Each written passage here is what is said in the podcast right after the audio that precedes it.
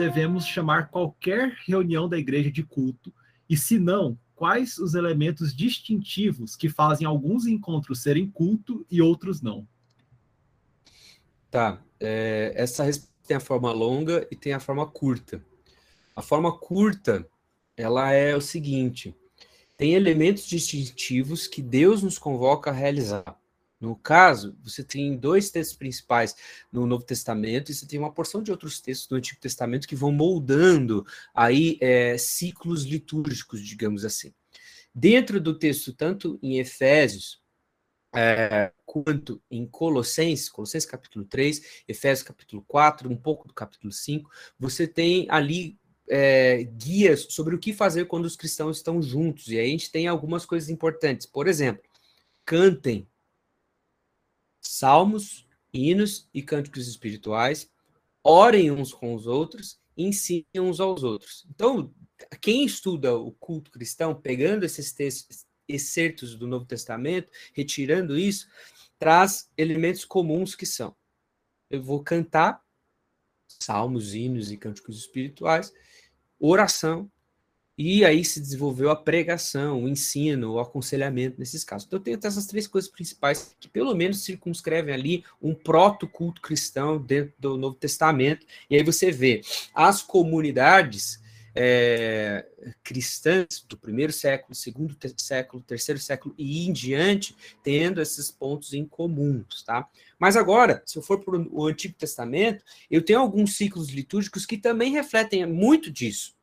Então, por exemplo, João Calvino ele vai é, dividir três ciclos litúrgicos, um deles no Novo Testamento, que ele chama ciclo de Emaús, ou então, se a gente for pegar o Tim Keller, nesse livro aí que vocês leram, o Louvor, ele vai chamar de ciclo da mesa, ciclo de comunhão, é, muito do lance da ceia, mais ou menos, mas que, que lembra muito a, a, a, o rito da ceia, o sacramento da Santa Ceia. Então, é, mas eu tenho dois outros hum, ciclos litúrgicos importantes dentro do Antigo Testamento. Um deles é o ciclo de Isaías e outro deles é o ciclo do Sinai, ou o ciclo de Moisés.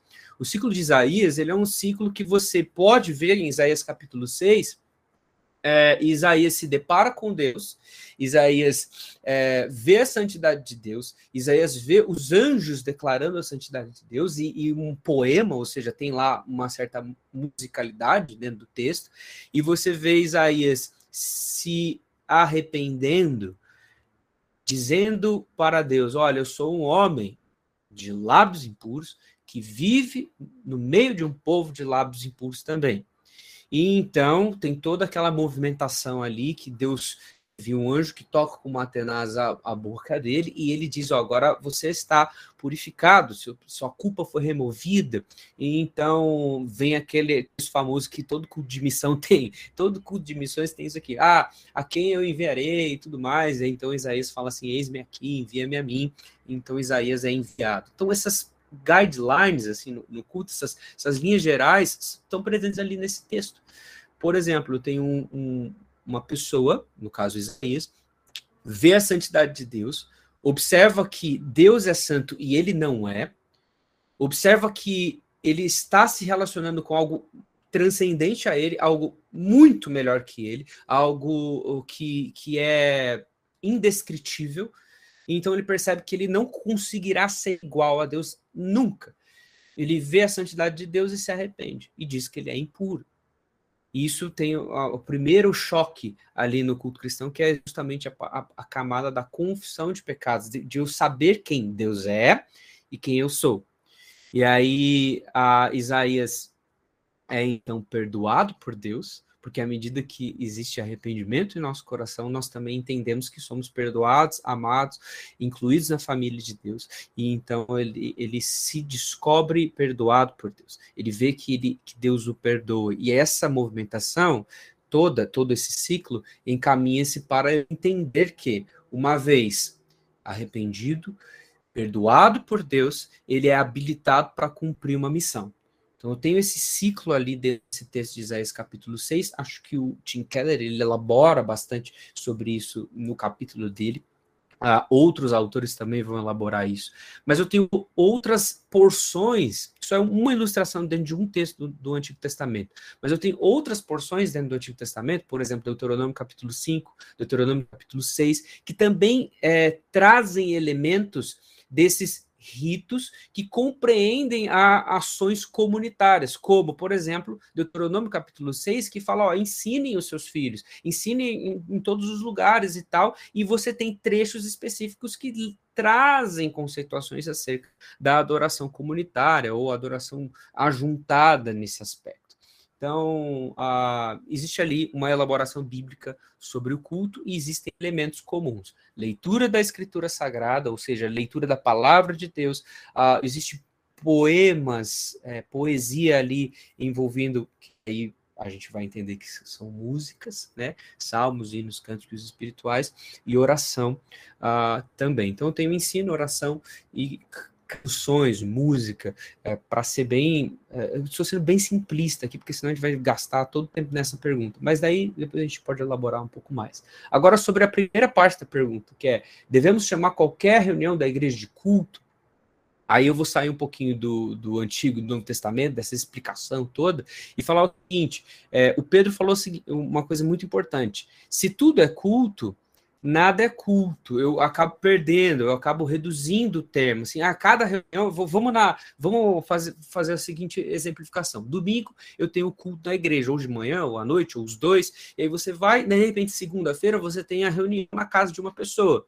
E aí você tenta copiar, emular os mesmos elementos do culto cristão ali na, na casa daquela pessoa e chamar aquilo de culto. Aí na terça-feira a gente faz na igreja e aí chama de reunião de oração, só que ele tenta também emular as mesmas coisas. E às vezes as coisas, só que para circuns, circunscrevendo é, ou uma mesma faixa etária, ou, ou, ou então o mesmo tipo de gente e tudo mais, não sendo igual ao culto cristão, que é aberto para todos, que é a reunião do povo todo. Aí você está reduzindo o que é o culto, falando o seguinte: toda vez que a gente se reunir, a gente tem que ficar imitando o que acontece no domingo.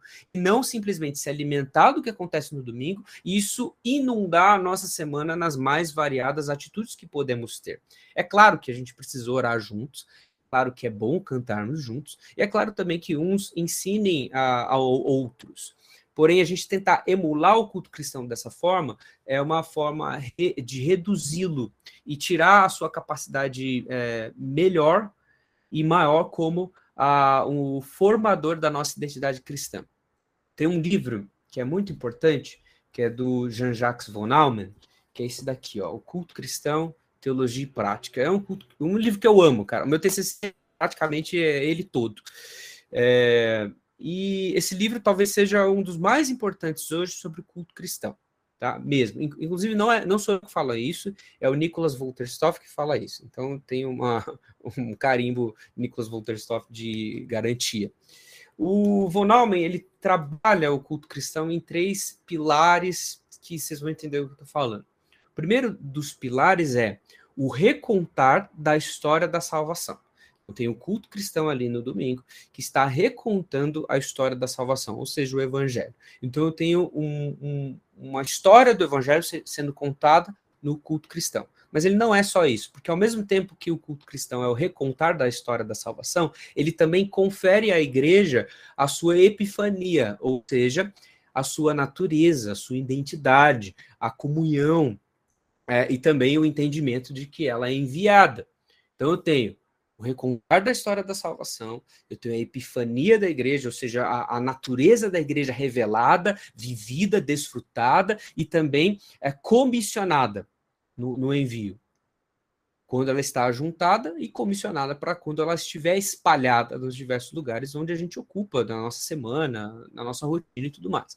E, ao mesmo tempo, o terceiro ponto da, do que o Von Neumann vai falar é que o culto cristão também tem um quê escatológico, porque ele é o fim e o futuro do mundo.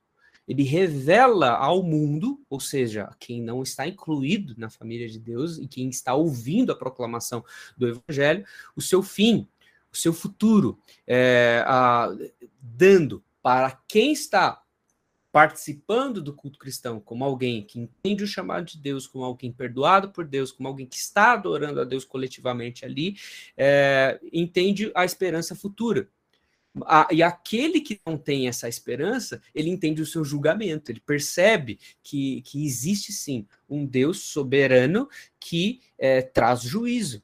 E isso também provê ao mundo seu fim e seu futuro. Isso é um fator escatológico do culto, porque é justamente o ponto onde a igreja se reúne. E então tem essas três coisas: recontar da história da salvação, a epifania da igreja, o fim e o futuro do mundo. Eu posso chamar qualquer coisa que eu faço de culto?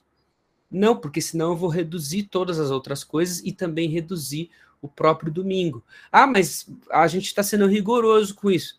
Não, porque é o seguinte: tem um conceito que a teologia reformada tem trazido, isso talvez desde a, a própria confissão de fé de Westminster e tudo mais, e a gente chama isso de meios de graça. O que, que são meios de graça? São formas que entendemos, uh, práticas que entendemos os benefícios da salvação. Eu tenho meios de graça que são individuais. Por exemplo, a oração, a meditação na palavra de Deus, a leitura da palavra de Deus, são meios de graça individuais que eu, sozinho, estou ali diante de Deus e estou desenvolvendo a, a minha compreensão do que, que a salvação traz de benefícios para mim, de deveres para mim, etc. Mas, ao mesmo tempo, eu tenho meios de graça que são públicos ou coletivos, comunitários nesse aspecto. Um dos meios de graça comunitários é o próprio culto cristão. Então, existem outros comunitários com a própria comunhão que temos, ou seja, a, a, conforme de, desfrutamos de amizade, de, desfrutamos de vida na vida um com o outro, isso também é um meio de graça que vai nos fazer compreender os benefícios da salvação para a nossa vida e para a nossa vida em família. Mas o culto cristão, ele é em si mesmo um meio de graça.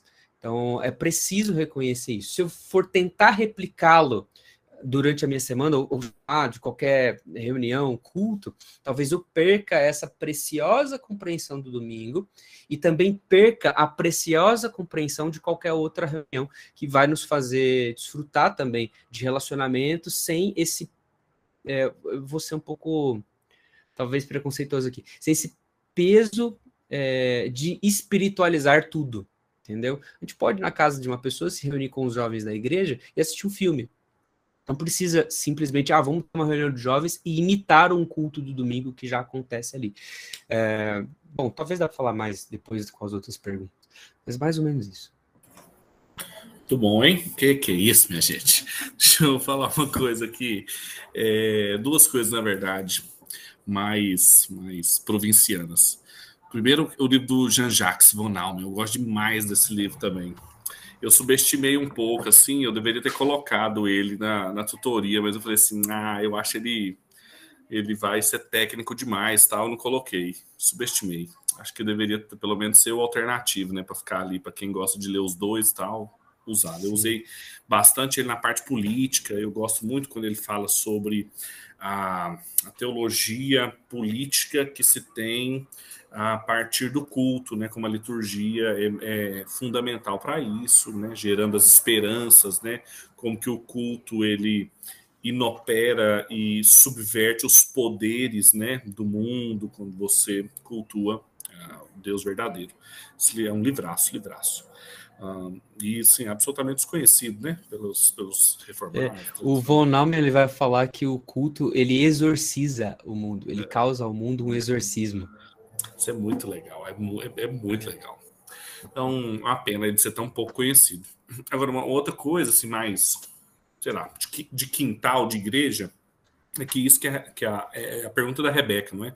Isso que a Rebeca pergunta é assim: tem uma tendência quando a gente transforma tudo em culto, nas nossas igrejas, assim, que é a gente ficar, a gente tem uma programação lá, como o Guilherme falou, às vezes bem é, é, setorizada, né, da igreja, programação dos adolescentes, programação das mulheres, dos homens, não sei quem lá.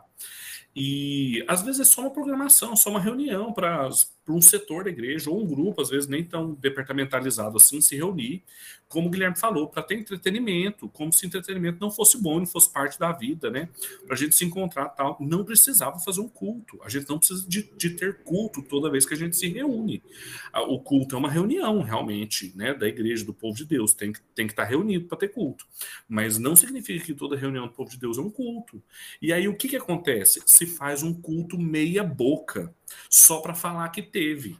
Aí tem uma pregaçãozinha qualquer, tem uma música qualquer, e, e como se Deus pudesse ser cultuado de qualquer forma, só para cumprir um protocolo.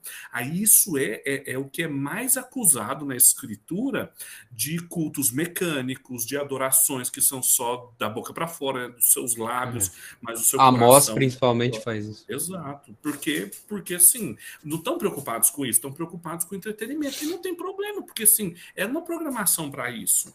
Não estamos falando do culto de domingo, nós estamos falando da reunião da, do sábado à tarde. Não é de culto, vai fazer outra coisa. Então, é, é, é, é, é muito prejudicial isso, e, e aí no domingo mesmo, que é o culto, transforma em outras coisas, no espetáculo, num show, em outros ritmos, né, com outras liturgias, e que a gente pode falar, com certeza tem perguntas sobre isso que a gente vai tratar lá.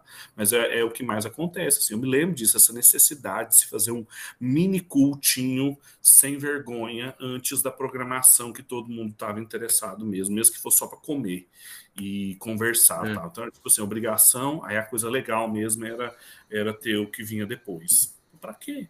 Como se fosse pecado, né? Se reunir sem é, uma música e, um, e uma, uma palavra compartilhada. É, tem um, uma série de, de, de, livros sobre o culto cristão, que é o Manual do Culto. Quem publicou foi a editora Este, são quatro volumes. Aí tem vários artigos. Num deles, que é escrito pelo jo Geoffrey Wainwright, ele vai falar que o culto, o culto cristão de domingo provê para a gente um lugar antropológico e um lugar cosmológico. O que, é esse lugar antropológico? É a própria igreja, cara. As, as pessoas que você conhece, a, a, a, velhinha, a senhorinha da igreja, a criança, o casal que está esperando um, neném, aquele casal de namorados que todo mundo sonha que casa. Então, isso é um lugar antropológico, um lugar no tempo e espaço que circunscreve aí o bairro, circunscreve as redondezas da comunidade. E eu tenho um lugar cosmológico que seria essa família de que Deus me insere. Por exemplo, a Confissão de Fé de Westminster, quando vai tratar de igreja, ela vai falar o seguinte: a igreja são, é os que foram, os que são e os que ainda serão.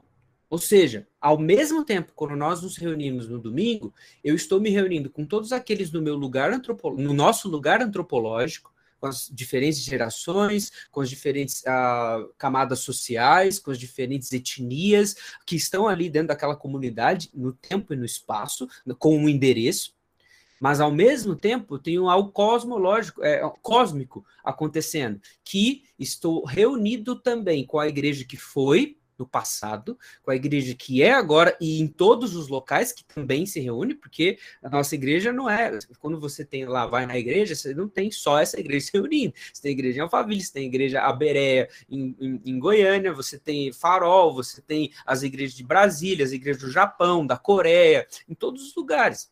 Então, tem esse aspecto cósmico. E, ao mesmo tempo, aqueles que ainda serão quando a gente for embora entendeu? Aqueles que ainda serão quando nós morrermos e ainda Cristo não tiver voltado. Então tem essas duas coisas, distinções muito importantes: um lugar antropológico e um lugar cosmológico. Sobre o lugar antropológico, o culto cristão ele é muito específico, que ele é para todas as gerações. E aí vem uma provocação que, inclusive, a gente recentemente fez na igreja. É, não existe, pensando assim, não existe culto de adolescente, nem culto de jovem, nem culto de criança, nem culto de mulheres. Porque que diachos é o culto só de uma faixa etária ou só de uma, a, uma camada social? A culto para empresários. Outro dia eu vi uma propaganda na, de uma igreja lá de, de Campinas, não, Campinas não, da praia. Era uma bola de neve, falando assim, culto pet. Gente, ou o culto é para todos, ou ele não é um culto. E aí eu vou exagerar mais, e talvez eu possa ferir alguém aqui, mas me disseram que eu posso falar o que eu quiser. Me disseram isso. Se você chama um culto, no sentido assim, culto jovem, e só jovem pode entrar, ele é circunscrito apenas a uma faixa etária, a um tipo de pensamento, a um jeito de viver, etc, etc, etc, este culto não é culto e ele é demoníaco porque nós fomos inseridos dentro de uma família diversa. E a Escritura nos diz, ah, quando vai retratar sobre a igreja e sobre o povo de Deus, é, ali nesse sentido, que é um povo diverso. E o tempo todo Deus no, no Antigo Testamento está provando para os judeus que ele está incluindo outros povos, e os judeus ficam todos enciumados. Não, é só a gente tal. Ah, mas inclui uma moabita, inclui pessoas de, de outros povos ali. Ali, Jesus passando pela Samaria, tem um, um, um um, um, acontecimento incrível que ele vai e, e, está numa casa e tem uma mulher sírio-fenícia ali. E a mulher cirofenícia está tentando chegar a Jesus. Jesus fala: Não, peraí, peraí, eu preciso servir os meus filhos primeiro. Aqui, depois eu vou servir os cachorrinhos. E ela fala o seguinte: Não, mas os cachorrinhos ficam esperando aqui as migalhas.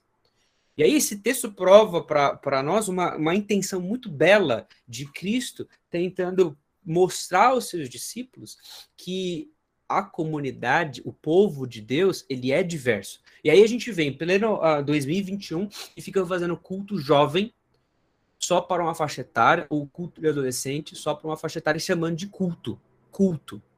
Eu posso sim ter uma reunião, posso sim cantar, posso fazer várias coisas, mas aí se a gente chama de culto, eu estou reduzindo tanto o que é culto e também estou ensinando errado o aspecto belíssimo da, dessa reunião no tempo e espaço que tem um fator antropológico e um fator cosmológico é, para a nossa identidade como cristãos. Eu estou ensinando errado às pessoas da minha igreja.